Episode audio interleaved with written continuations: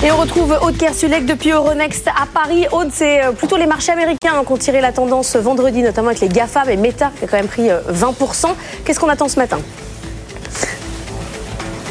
On va démarré sur les mauvaises nouvelles de vendredi et c'était pas la tech. C'était bien beau pourtant la tech, euh, vous l'avez dit, Meta plus 20%, 200 milliards de dollars de capitalisation en plus, c'est du jamais vu à Wall Street. Hein. ça avait euh, propulsé le S&P et le Nasdaq de plus de 1%. Ça avait bien occulté ce rapport sur l'emploi où ça ne s'est pas tellement passé euh, comme prévu. Les analystes avaient sous-estimé de moitié le nombre de créations d'emplois, sachant que Jérôme Powell a réitéré sa prudence Hein, dans une interview diffusée euh, hier, mais qui a été enregistrée avant la publication euh, de ce chiffre euh, jeudi.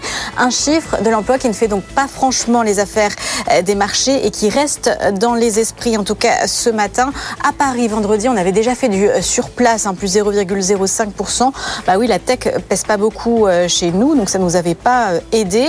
L'Asie, ce matin, est dispersée. Hein. Le Japon est vert, mais la Chine est dans le rouge, où on a des PMI services publiés ce matin qui font état de trajectoire descendante de l'économie chinoise dans les services. Donc tendance très incertaine en ce début de semaine.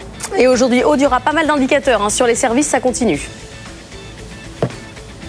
Eh, lundi, macroéconomie, oui, les indicateurs PMI Service sont attendus ce matin en zone euro au Royaume-Uni et puis cet après-midi euh, aux États-Unis.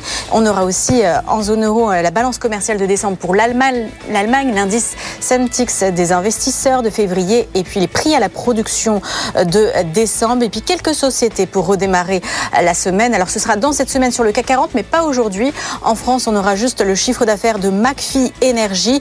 En Europe, les résultats de Vodafone et puis des banques italiennes, hein, monter des Paschi ou encore Intesa San Paolo.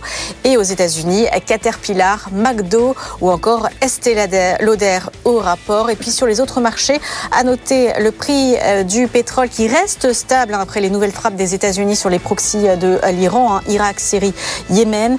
Et puis le dollar qui se raffermit face à l'euro après les chiffres euh, de l'emploi. On est passé sous les 1,08$, 1,0780$ pour l'euro-dollar.